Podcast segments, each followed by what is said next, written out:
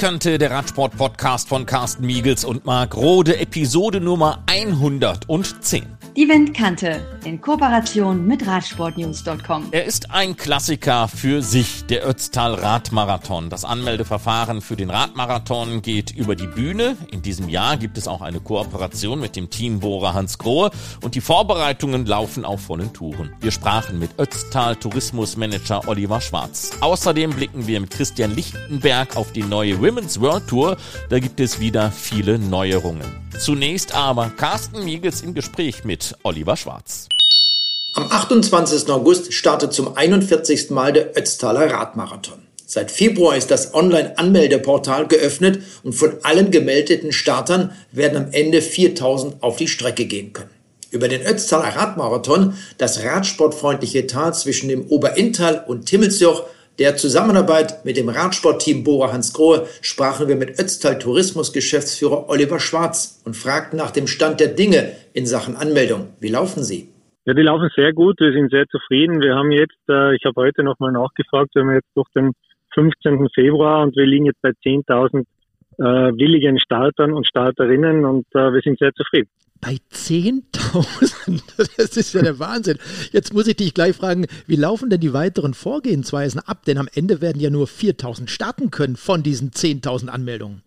Ja, das ist eigentlich immer das, was uns am meisten leid tut. Wir haben eine extrem hohe Nachfrage, natürlich auch aufgrund der Situation, äh, äh, dass wir nur 4000 Starter auf die Strecke lassen dürfen, ist das für viele meistens äh, dann vergehene Liebesmühe, aber wir versuchen hier doch äh, in diesem Lotterieverfahren zu schauen, dass wir äh, so viel wie möglich da hineinbringen, in unterschiedlichen äh, Länderstrukturen und äh, ja, es geht leider nicht mehr, aber wir sind behördlich da mit einer Auflage konfrontiert, dass sie uns nicht mehr äh, hineinnehmen lassen. Das ist leider nicht anders möglich. Es äh, wäre die Strecke, gibt es auch nicht her. Wir können das also nicht mehr handeln und äh, von der Behörde ist die Auflage eben dementsprechend. Und nach diesem Februar geht dann los, also das Losverfahren ähm, kommt dann zum Tragen und dann die Glücklichen werden dann hoffentlich äh, mit dem Training beginnen. Die meisten beginnen ja nicht, sondern die meisten sind ja mittendrin. Ich wollte gerade fragen, woran liegt es, dass man eigentlich nur 4000 äh, Teilnehmer zulässt, äh, zulassen darf? Du hast die Frage im Endeffekt schon beantwortet. Wie habt ihr denn damals angefangen beim ersten Ötztaler? Weißt du noch, wie viele Anmeldungen das damals waren? Ich glaube, es waren 187, die da die Runde gefahren sind und äh, ja, diese Anekdote ist ja, glaube ich, auch bekannt. Äh, dann der erste, der ins Ziel gekommen ist, da waren die gerade beim Aufbau des Zielbogens und der war schon da.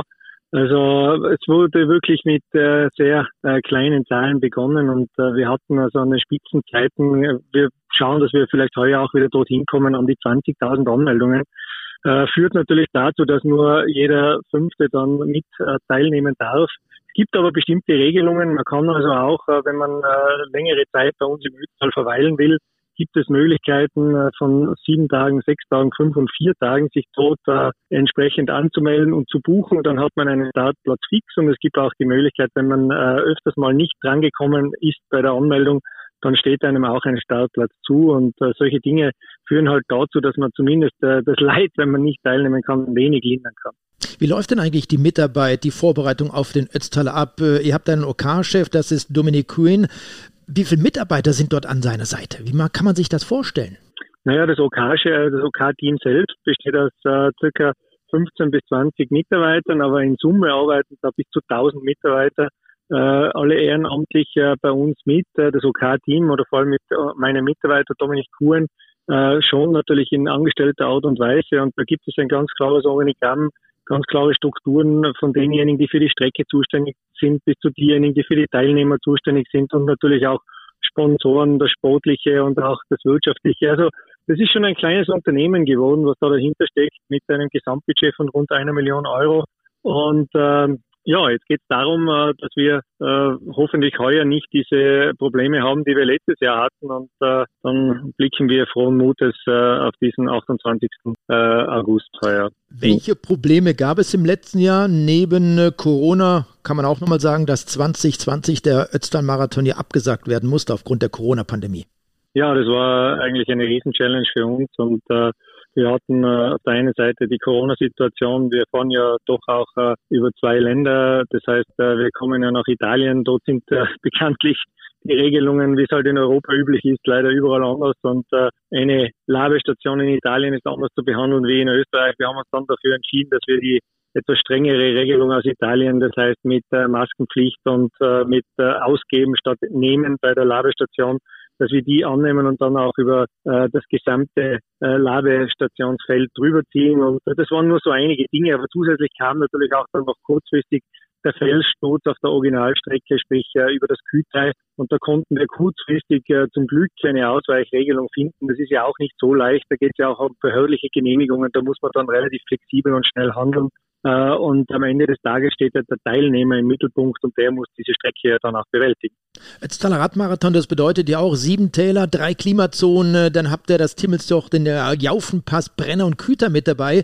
Das sind so die, die wichtigsten Punkte, kann man sicherlich sagen. Gibt es denn Änderungen für das laufende Jahr in Bezug auf die Streckenführung oder sagt ihr, nee, so wie sich das bisher bewährt hat, bleibt es auch 2022?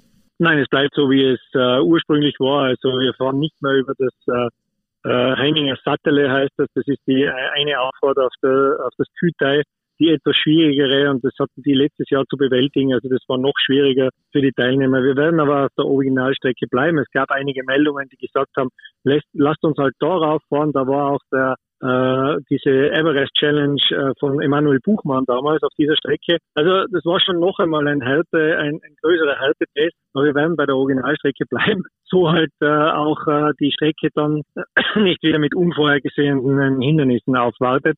Aber wir gehen nicht davon aus, dass das noch einmal passiert. In den letzten Jahren lief der Ötztaler immer, ja, oder man kann sagen, jedem Jahr eigentlich unter einem bestimmten Motto. Da gab es in der Vergangenheit äh, Blumen zum Beispiel, typische Gesteinsarten aus dem Ötztal. Wie lautet das Motto in diesem Jahr? Ja, wir haben heuer den Traum in den Mittelpunkt gestellt und äh, es geht ja immer darum, auch äh, seinen persönlichen Traum zu verwirklichen. Und äh, da gibt es ja immer auch Transparente, die entlang der Strecke sind. Äh, da hast du deinen Traum, erlebe deinen Traum oder wie auch immer. Und der Traum steht somit äh, im Mittelpunkt und äh, wir hoffen, dass natürlich jeder einzelne Starter, es ist ja auch unterschiedlich, welche Träume die jeweiligen äh, Starter haben und Finisher haben und dass der dann auch äh, bei jedem Einzelnen oder bei jeder Einzelnen in Erfüllung geht. Da fällt mir gerade ein, apropos Traum, der Gründer des Ötztaler, Ernst Lorenzi, hat zum 40. Jubiläum des Ötztaler Radmarathons ein Buch herausgegeben, Ein neuer Traum beginnt. Ist dieses Buch eigentlich noch erhältlich? Gibt es das noch bei euch? Äh, der Ernst Lorenzi, der ja wirklich der Vater des Ötztalers ist und äh, da muss man also ihm auch noch einmal sehr herzlich dafür gratulieren, was er alles da an Herzblut und Engagement hineingesteckt. Das ist unglaublich und wir dürfen davon jetzt profitieren äh, und ganz, äh, glaube ich, entscheidend äh, ist auch das, dass er dann nach wie vor mit im Team ist. Das heißt, die Dinge, die dann auch ihm Spaß machen, wo es um Kreativität geht, wo es um Fotos geht, wo es um Filme geht, wo es um einzigartige Einstellungen geht, die finden dann auch ein, die finden dann in diesem Buch dann auch entsprechend Platz und das gibt es natürlich nach wie vor zu kaufen online äh, auf unserem Shop oder auch bei Ernst Lorenzi direkt. Und äh, das äh, lege ich wirklich jedem der den Ötztaler äh, einmal in Betracht zieht oder selbst Teilnehmer war, äh, ans Herz, dass er sich einmal äh, das Buch zu Gemüte führt. Jetzt dauert das ja noch eine ganze Weile bis zum 28. August, wenn dieser Ötztaler also wirklich zum 41. Mal, hoffen wir, dass alles gut geht, stattfindet. Im Vorfeld der letzten Austragung war unter anderem das Dienstleistungsunternehmen Deloitte mit Marcel Wüst zwei Tage auf der Strecke.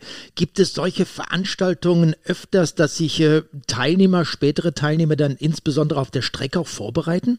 Das gibt es sehr stark, ja. Das ist auch das, was wir auch, äh, glaube ich, anbieten in der Form, dass wir, so wie die Leute es gemacht hat, äh, auch einzelne Hotels bieten da Vorbereitungsprogramme an. Man kann also dort äh, die Strecke unter zwei Tagen oder vielleicht auch äh, jeweils den einzelnen Pass einzeln fahren. Äh, man kann auch die ganze Strecke vorher abfahren, allerdings halt äh, nicht in der Form, wie es halt am 28. möglich ist, ohne Verkehr. Aber grundsätzlich sind diese Trainingslager für uns ein äh, sehr äh, wichtiger Angebotsfaktor und auf der anderen Seite sind wir dem Radsport äh, nicht nur über diesen Ötztaler verbunden, sondern wir haben den ganz starken Fokus natürlich auch auf das Mountainbiken. Wir haben die Bike Republic Sölden, die am 15. Äh, Juni bereits wieder ihre Tore öffnet. Wir haben einen äh, durchgängigen Radweg durch das ganze Tal, äh, 57 Kilometer lang das längste Seitental Tirols, äh, ist also ohne auf einer stark befahrenen Straße zu fahren, äh, mit dem Rad zu bewältigen. Und äh, es gibt natürlich auch äh, das Thema Mountainbike, äh, Cross Country Äh, da gibt es eine, am 1.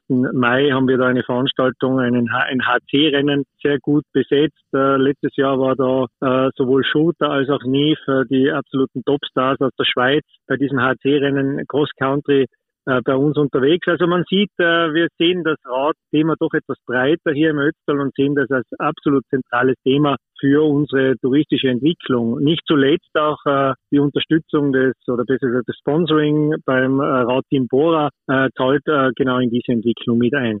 Ähm, da wollte ich nachher noch äh, was kurz dazu fragen, was Bora Hans Grohe betrifft, wie sowas abläuft, diese Zusammenarbeit. Aber warum gibt es aus dem Ötztal keine erstklassigen Straßenprofis? Mona Mitterwallner zum Beispiel, Laura Stegger, super klasse Mountainbikerinnen. Woran liegt das, dass es auf der Straße nicht so funktioniert?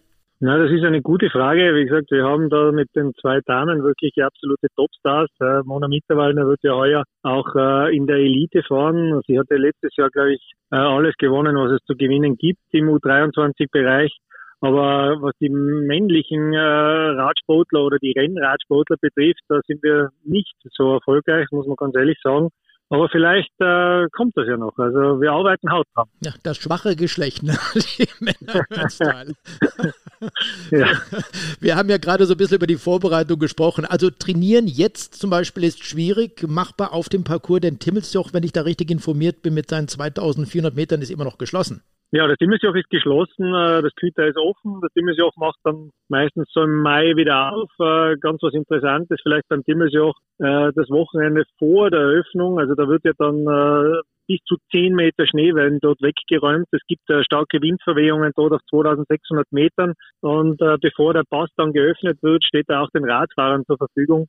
Das ist gar kein schlechter Tipp, glaube ich, sich dort einmal wie in einem Kühlschrank zwischen den Schneewänden hinauf zu quälen äh, ist natürlich am Anfang der Saison nicht unbedingt noch mit einer schon mit einer guten Form meistens, aber äh, es ist wirklich ein, ein absolutes Erlebnis. Äh, was man vielleicht sagen kann, viele Radfahrer bereiten sich ja doch auch teilweise vor, äh, mit Skitouren gehen oder Langlaufen. Äh, da sind wir natürlich derzeit mitten in der Saison. Ich glaube, Anton Balzer war jetzt gerade bei uns und war mit den Tourenschienen unterwegs und äh, das äh, jährliche, ähm, wie nennt man das? Äh, das ist, glaube ich, das Team-Meeting oder dieses äh, Annual Start Meeting des Bora-Teams war auch bei uns und äh, da sind die schon dann auch teilweise unterwegs äh, auf der Rolle im Hotel und dann halt mit äh, Ausdauereinheiten äh, eben im Langlauf und im, und im Skitourenbereich äh, im äh, Gelände.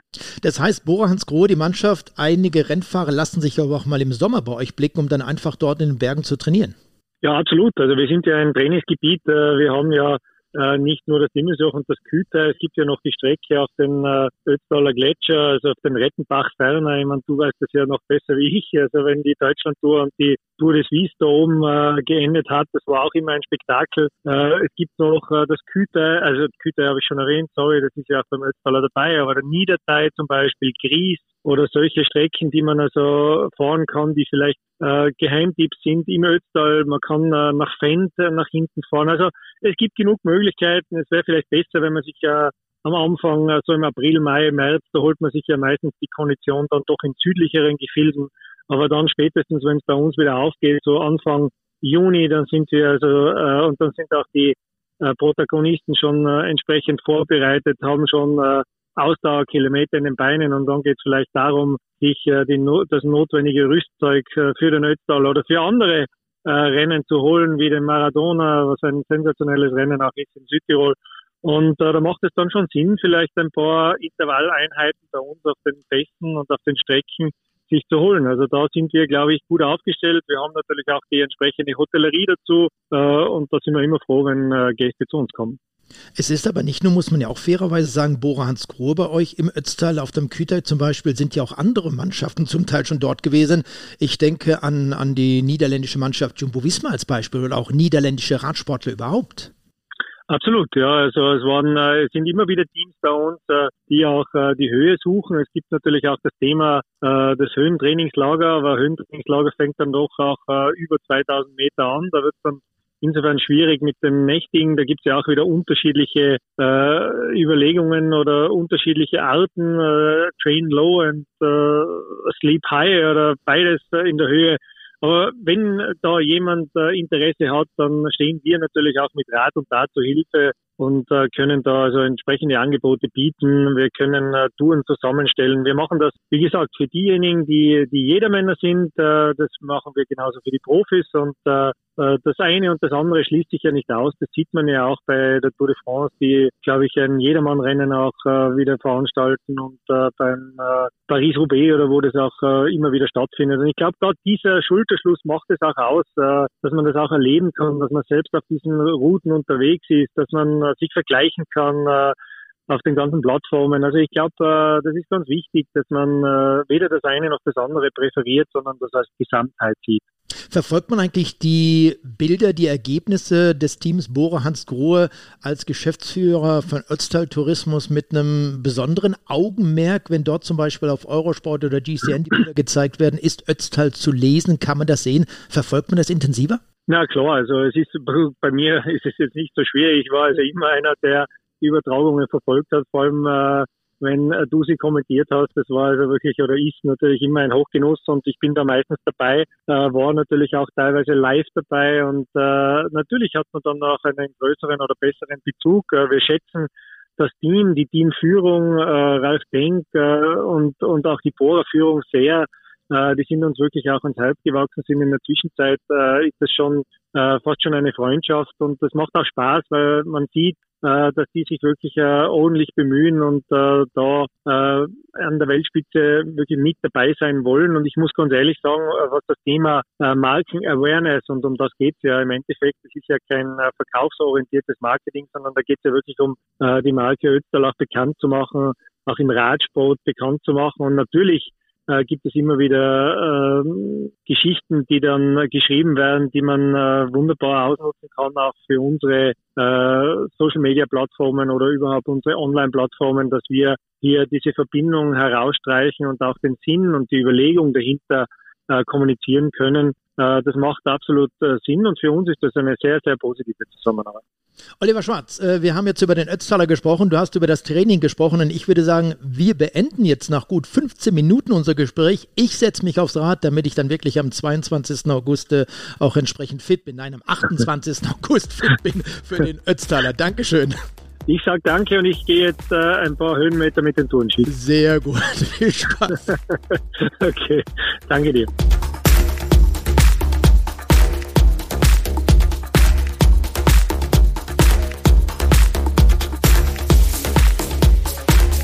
Auch die Damen sind bereits in ihre neue Saison gestartet und wieder mit vielen Neuerungen, auf die wir uns freuen können. Bevor es so richtig losgeht mit der Women's World Tour, wollen wir mit Christian Lichtenberg mal auf die neue Radsportsaison bei den Frauen vorausblicken. Christian, was können wir denn von der neuen Saison erwarten? Können wir uns eine absolut Weltklasse spannende Saison erwarten. Ich glaube, es steckt so viel in der Saison, so viel Potenzial wie schon lange, lange nicht mehr. Ja, es gibt kein Olympia als Großereignis, aber sind wir mal ganz ehrlich, rein für den Kalender, den es sonst gibt, ist das eigentlich eine coole Sache, weil der ganz normal strukturiert ist. Wir haben neue Rennen mit dabei, mit The Battle of the North, mit der Tour de France. Wir haben Rennen, die in ihrer äh, Außenwirkung größer werden, in ihrer Wahrnehmung größer werden. Wir haben viele Rennen, die jetzt auf Live-Übertragungen setzen.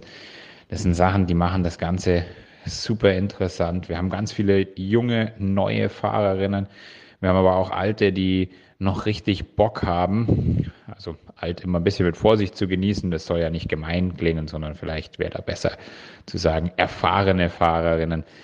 Ich glaube, das wird eine richtig, richtig klasse Saison. Der Sport professionalisiert sich, der Sport findet seine, seine Zuschauer, seine Fans und äh, die Fahrerinnen haben richtig Lust, Rennen zu fahren und Gas zu geben. Und deshalb kann man sich auf diese Saison echt richtig freuen.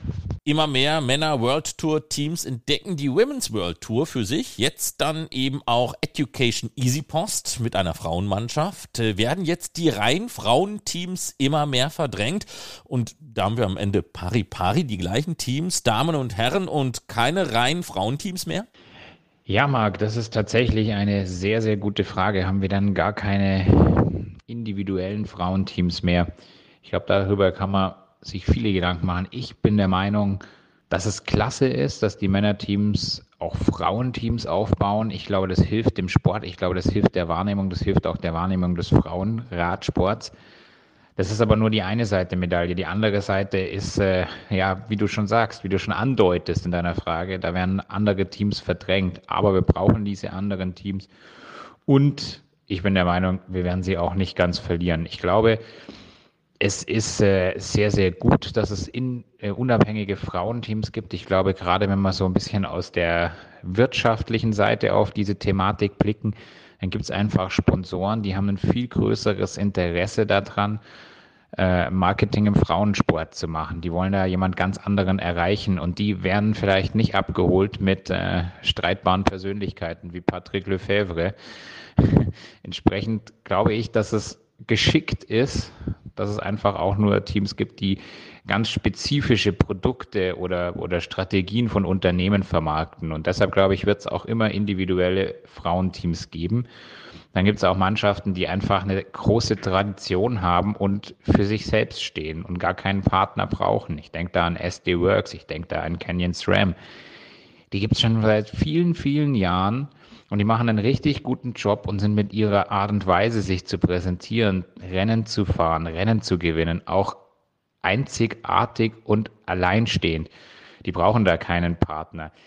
Ich erinnere mich dran, dass äh, Danis Damia auch gefragt wurde, ob er nicht äh, zu einem Team dazugehören will. Er hatte da wohl Möglichkeiten im vergangenen Jahr, also von 2020 auf 2021, aber er hat es abgelehnt. Er hat gesagt, nein, wir wollen unabhängig bleiben, wir können das, wir kommen so gut rüber, wir sind so extrem stark, wir haben unser naja, flexibles Marketing-Vehikel und äh, wir haben einen super, super Rooster, einen super Kader, den wir aufgebaut haben. Das wollen wir nicht verlieren. Also bleiben wir so, wie wir sind und so machen wir weiter.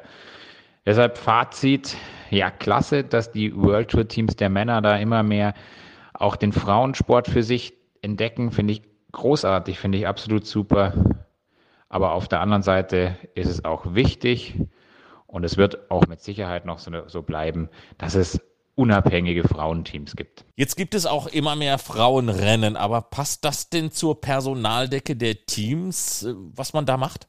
Zunächst mal ist immer die Frage, Henne oder Ei, was war zuerst? Brauchst du zuerst Rennen, die gefahren werden können oder brauchst du zuerst die Teams, die sie fahren wollen? Ich bin auch davon überzeugt, dass es da gerade durchaus ein Missverhältnis gibt von der Anzahl der Wettkampftage, die möglicherweise zu beschicken sind. Und nicht der Anzahl der Teams, sondern in den Teams die Anzahl der Fahrer, die diese Rennen vernünftig bestreiten können. Wir sehen das dann immer relativ schnell, dass auf der Startliste dann einfach immer ein paar Fahrerinnen äh, pro Mannschaft fehlen, dass nicht jede Mannschaft die Möglichkeit hat, voll aufzustocken. Dann gibt es Fahrerinnen, die haben einen unheimlich umfassenden Rennkalender.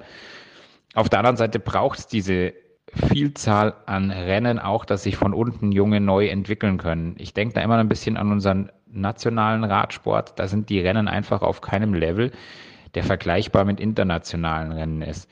Wenn es jetzt viele internationale Rennen gibt und äh, die Mannschaften, die großen Mannschaften nicht so aufgestellt sind, dass sie zwei-, dreigleisig immer fahren können, dann wird, werden diese Rennen ein bisschen durchlässig für Amateurmannschaften, für kleinere, für Bundesliga, für regionale Mannschaften. Und dann kann man die eben nach oben hochholen, hochziehen. Die können dann diese Rennen fahren und ähm, können da dann auch erfolgreich sein, können da die ersten Rennkilometer schnuppern. Das finde ich schon eine geschickte Sache. Aber ich habe es ja auch schon durchblicken lassen. Also ich glaube tatsächlich nicht, dass jede Mannschaft dafür aufgestellt ist, äh, diesen großen Kalender so durchzuziehen. Sind wir mal realistisch.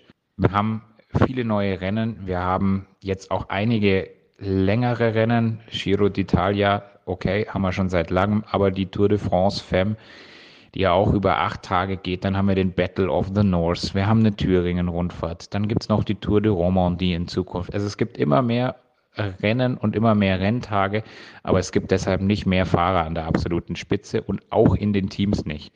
Also das ist so ein permanenter Synchronisationsprozess. Der eine schiebt ein bisschen vor, also in dem Fall die Rennveranstalter schieben ein bisschen vor, dann müssen die Teams ein bisschen nachrüsten, müssen dann ein bisschen mehr Fahrerinnen akquirieren, damit sie das gut durchziehen können. Diesen Prozess, den muss man gehen. Aber momentan sehe ich das Momentum eher bei den Rennveranstaltern. Also mehr große Rennen als große, ja, als die, die großen Teams beschicken können. Also ich bin gespannt, aber Marc, wir verfolgen das einfach für die nächste Zeit. Erst hat sich Patrick Lefevre ein wenig abfällig über den Frauenradsport in Belgien geäußert, jetzt aber steigt er bei Next Gen bei Experza ein.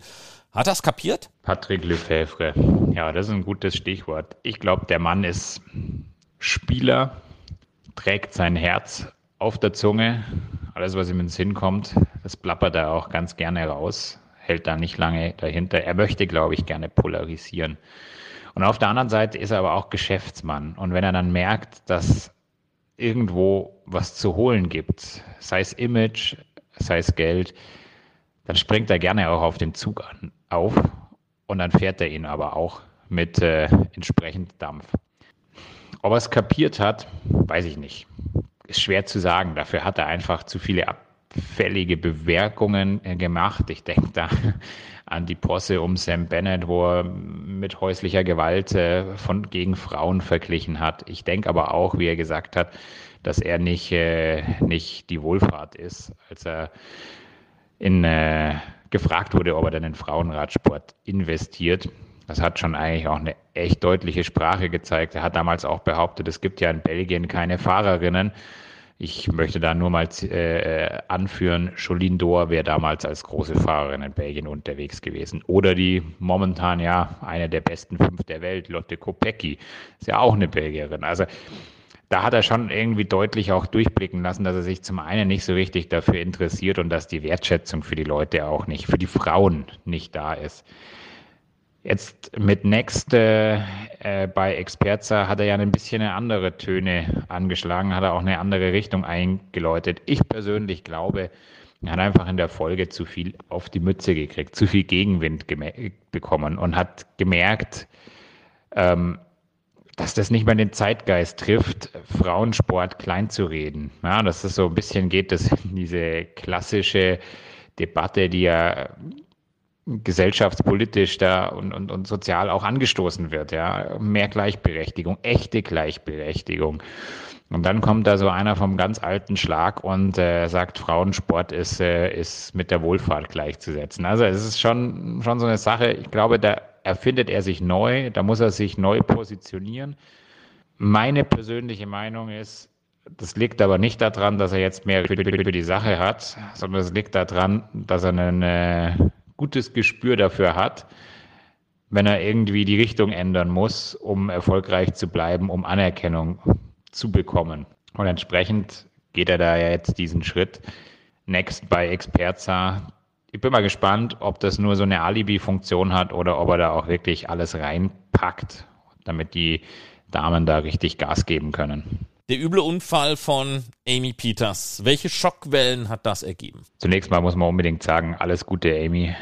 Gute Besserung. Hoffentlich äh, kommst du bald wieder zurück und äh, bist körperlich fit, gesund, geistig fit und gesund. Den Sport, den klammern wir mal aus. Das wäre ein schönes, eine schöne Zugabe, aber mehr ist es in dem Fall nicht ich weiß nicht, ob man da wirklich jetzt äh, von Schockwellen sprechen kann. Ich glaube, es ist eher, dass, dass, dass jeder in sich geht und traurig ist und diese Tragik auch ein bisschen mitnimmt. Es ist nicht nichts Schlimmes in dem Fall passiert. Es ist kein, kein, kein Auto, das die Gruppe abgeräumt hat. Es ist niemanden, auf dem man wirklich äh, wütend sein kann. Es ist kein Rennveranstalter, der eine schmale Straße in den Weg gestellt hat. Es ist äh, keine Brücke an der Lombardei-Rundfahrt, die nicht entsprechend gesichert worden ist. Es ist einfach passiert bei einem Training. Und dann liegt da eine junge Frau und ist seit äh, langer, langer Zeit nicht mehr bei vollem Bewusstsein beziehungsweise im Koma und wird davon äh, höchstwahrscheinlich bleibende Schäden tragen. Eine vor allem, die auch super erfolgreich ist, die sehr präsent ist seit vielen, vielen Jahren. Die ganze Familie lebt ja Radsport, ja, auch der Papa auf der Bahn als Coach sehr erfolgreich. Ich glaube, das trifft jeden. Amy war bei jedem bekannt. Jeder kannte sie nicht nur wegen ihren Erfolgen, einfach weil sie auch schon immer da ist. Und dann reißt so jemanden aus dieser Community raus. Das trifft schon viele schwer. Wir haben es bei Lucinda Brandt gesehen, die hat äh, bei den Crossrennen ihre Siege teilweise an sie gewidmet. Die hat da Tränen auf dem Podium vergossen und die steht da eigentlich nur stellvertretend für viele in dem Sport. Das ist wirklich eine sehr, sehr schwierige Geschichte. Ich glaube, das tut vielen weh und lässt viele auch ein bisschen ratlos zurück, weil man eben weder auf irgendwen böse sein kann, noch ein Patentrezept hat, wie man sowas in Zukunft verhindert. Und das ist ein ganz großer Teil dieser Tragik. Am Ende bleibt wirklich bloß nochmal zu unterstreichen, alles Gute, Amy. Dann mal was über die neuen Trikots. Andy Schlecks Team, Andy Schleck CP Invest Emo musste seine Trikots verändern. Die sahen wohl so aus wie die von ST Works, dem Team Emirates und Human Powered Health. Und dabei hatte man das gleiche Design wie 2021. Und dann schauen wir mal auf die Herren. Eosh Kartell und Rally Cycling, heute Human Powered Health. Orange ist orange.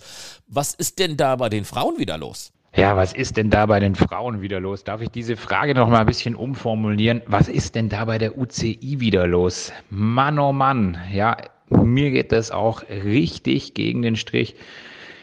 Da haben wir mehrere Teams, die ein ähnliches Trikot haben. Und was machen wir? Wir schmeißen das, Trikot, äh, das, das Team mit, den, mit dem wenigsten finanziellen äh, Sicherheiten und dem geringsten Background, aber mit dem, mit der längsten Geschichte dann quasi raus, ja, also, oder wir zwingen sie, neue Trikots zu machen. Also rollen wir die Geschichte nochmal auf. Es gibt drei Mannschaften mit den gleichen Trikots. SD Works, UAE Emirates, Human Powered Health und dann noch ein viertes, also das waren drei World Tour Mannschaften und dann noch ein, ein viertes, das ist äh, äh, auf dem Level drunter angesiedelt. Das ist die Mannschaft von Andy Schleck. Andy Schleck CP in West Immo. Und äh, ja, die Mannschaft von Andy Schleck, die hat dieses Trikot nun schon im letzten Jahr komplett identisch gehabt. Wirklich komplett identisch. Da hat sich nichts geändert. Und dann kommen andere Mannschaften, die ändern ihr Trikot in einer Art und Weise, dass es nahezu identisch aussieht wie die, das von der Mannschaft von Andy Schleck und zwar SD Works. Ja, die haben da nur ein bisschen ihr Trikot verändert, aber UAE Emirates mit einem wirklich ganz neuen Trikot, ganz neu als Mannschaft im Frauenpeloton und Human Powered Health, ja, mehr oder weniger genauso. Auch die haben ihre Trikotfarbe so verändert, dass es jetzt sehr analog ist. Und dann kommt für mich eben dieses komplette Unverständnis. Dann setzt sich da die UCI an den Tisch und überlegt sich, hey, was machen wir? Wir nehmen die Mannschaft, die ihr Trikot behält und trafen die und sagen, hier, ihr müsst euch ein neues machen.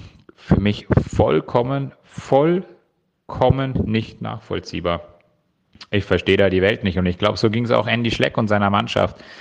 Da kommen die anderen, ändern ihr Trikot ab, das wird freigegeben und sie, die das behalten und auch schon angemeldet hatten, ähm, müssen sich ein neues machen. Ja, die kleine Mannschaft hat es auch vor eine sehr, sehr hohe Hürde gestellt.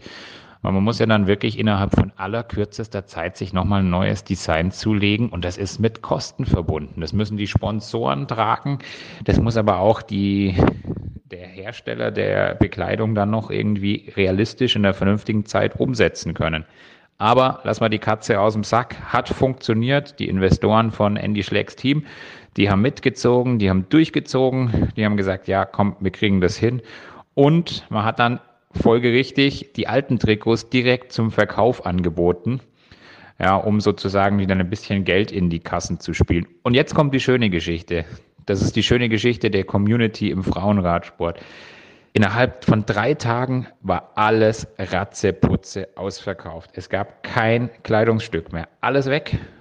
Das ist doch mal richtiges Commitment, oder? Das zeigt aber auch die Grundeinstellung, die man zu dieser Problematik hat.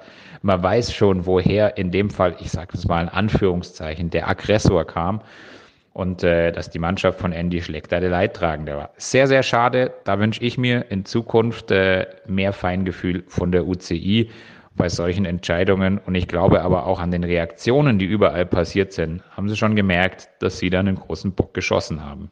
Jetzt kommt Uno X erstmals bei den Damen auf den Plan. Was wird denn da abgehen? Ja, bin auch gespannt, was Uno X Pro Cycling da abliefern kann. Ja, durchaus eine interessante Mannschaft, starke Formation. Schön auch, dass sie gleich mit dem Frauenradsport da durchgestartet sind. Hanna Ludwig äh, als Deutsche ja dorthin gegangen, aber auch Hannah Barnes ist dort äh, gegangen. Man hat sich da also ein paar skandinavische Talente auch zusammengeholt. Ich bin wirklich gespannt. Ich freue mich drauf, dass es so ein Projekt gibt, dass es dieses Projekt geschafft hat, auch gleich in die World Tour zu kommen. Meine Erwartungshaltung ist aber nicht so riesengroß. Ich glaube trotzdem, da kann man doch unterm Strich sagen, die großen Mannschaften der vergangenen Jahre, die werden auch die großen Mannschaften des nächsten Jahres, also 2022 bleiben. Ich glaube, da ändert sich nicht allzu viel. Ich glaube, Uno X Pro Cycling wird wie viele andere Mannschaften von unten drücken, wird es versuchen und die werden da auch äh, Achtungserfolge erzielen. Die werden da wahrscheinlich sogar eine gute Saison äh, liefern können, weil man eben ein äh, stimmiges Konzept hat, weil man viele Komponenten zusammengefügt haben, die, die funktionieren werden. Also Trainingssteuerung, aber auch äh, grundsätzliche Sportlerbetreuung, einen tollen Rennkalender hat und so weiter, gute Betreuung in um, gutes Material und so weiter und so fort. Das wird gut werden, das wird Spaß machen. Aber ich glaube, das wird nicht dieses Erdbeben bringen, das vielleicht andere Formationen schon mal in der Vergangenheit gebracht haben. Jumbo Fisma hat angekündigt, die weltbeste Mannschaft bis 2024 zu sein. Wie realistisch ist das? Wow, ja, beste Mannschaft 2024. Das ist schon eine, eine starke Aussage von Jumbo Visma. Ich glaube, in dieser Saison wird es noch nicht. Also beste Mannschaft 2023, hm, glaube ich noch nicht. Ich glaube, da ist man noch einen Schritt weit entfernt. Man hat sich verstärkt durch Corinne Lebecki, früher Corinne Rivera. Wir haben sonst Anna Henderson zum Beispiel als große Sportlerin mit dabei und dann natürlich die ganz große, alles überstrahlende Marianne Voss. Aber es ist momentan einfach noch zu viel von Marianne abhängig.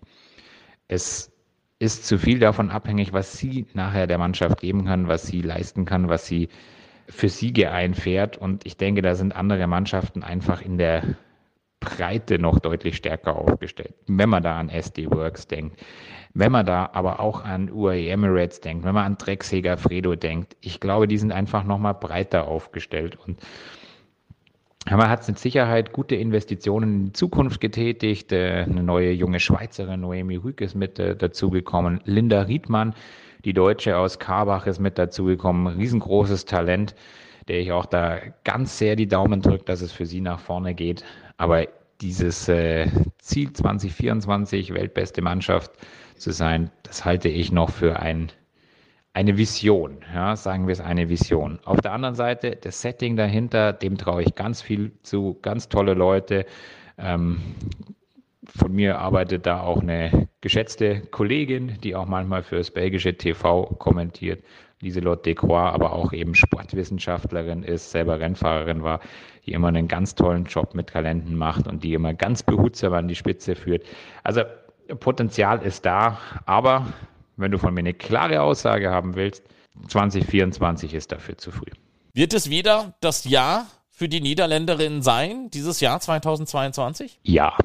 Ich weiß gar nicht, was ich da noch viel mehr dazu sagen soll. Ja, es ist einfach nicht abzusehen, dass äh, in der Breite da eine wirkliche Wachablösung stattfindet. Es gibt wirklich tolle Talente aus anderen Nationen, aber die Niederländerinnen, die sind nach wie vor ganz vorne mit dabei. Ich denke an Lorena Wiebes, ich denke an Chantal Vandenbroek-Plack, die übrigens einen, äh, einen Rücktritt vom Rücktritt gemacht hat. Also der, ihre Karriere wird nun doch nicht nach der, nach der Frühjahrsklassiker-Saison zu Ende gehen. Nein, sie hat so viel Spaß, dass sie sagt, hey, sie will unbedingt weitermachen. Dann natürlich Annemiek van Fleuten, dann Demi Wollering und dann kommen ja von unten immer noch neue nach oben, die einfach richtig, richtig, richtig stark sind. Stellvertretend nehme ich da mal Shirin van Anroy mit rein. Tolle Cross-Saison und aber auch gleich bei den ersten Straßenrennen richtig auf Krawall gebürstet gewesen. Also nein, 2022 noch ein niederländisches. Gebe ich dir mal einen Ausblick.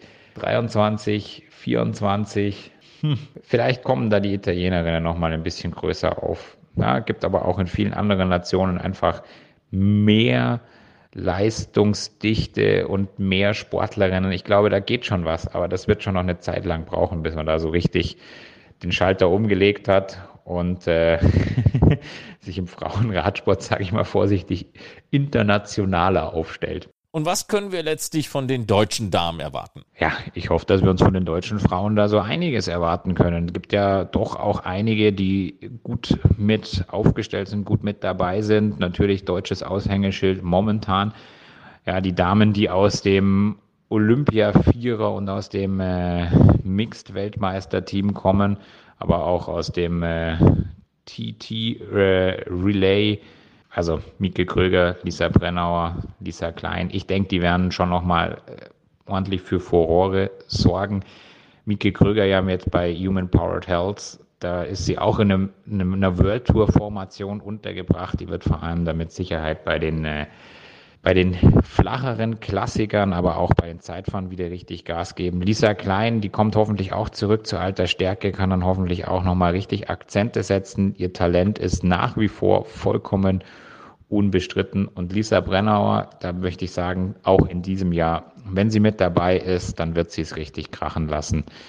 Die kann einfach, die hat dieses mentale, Rüstzeug dafür, die hat aber auch die Rennhärte, die Tempohärte, um da mit dabei zu sein. Die hat eine ganz, ganz tolle Saison letztes Jahr. Und wenn davon nur ein bisschen was übrig bleibt, dann äh, wird die schon noch äh, einige Siege einfahren. Und dann haben wir eine ganz breite Masse an, äh, an anderen Fahrerinnen. Liliane Lippert möchte ich da ganz vorne anstellen. Der fehlt noch so ein bisschen der ganz große Sieg. Aber wenn man sich da immer so die Rennen anschaut, dann ist sie da nur wirklich ganz, ganz knapp davon entfernt, dass sie mal so ein richtiges Ding raushaut. Was war die letztes Jahr teilweise stark bergauf? Wie konnte die da andere Fahrerinnen in Bedrängnis bringen? Ja, da fehlt der große Durchbruch gerade noch, habe ich das Gefühl. Aber hey, ich bin mir ganz sicher, der kommt noch in diesem Jahr. Dann äh, gehen wir ein bisschen weiter in die Breite. Wen haben wir da noch mit dabei neue Talente. Linda Riedmann kommt als amtierende Europameisterin aus der U19-Klasse. Da geht bestimmt was. Dann haben wir Hanna Ludwig, die ja auch schon Europameisterschaftsmedaillen in der U23 im Zeitfahren errungen hat. Dann haben wir aber eine Franzi Koch, ähm, Katrin Hammes, die ja auch schon die Thüringen-Rundfahrt ge gewonnen hat. Also ich muss jetzt aufpassen, dass ich nicht jeden aufzählen will, weil ich da ganz sicher ganz viele vergesse. Aber es gibt viele, viele Fahrerinnen, auf die wir uns im nächsten Jahr freuen können. Und weißt du was, das sollten wir auch gemeinsam tun. Christian Lichtenberg mit dem Blick auf die anstehende Women's World Tour. Schönen Dank.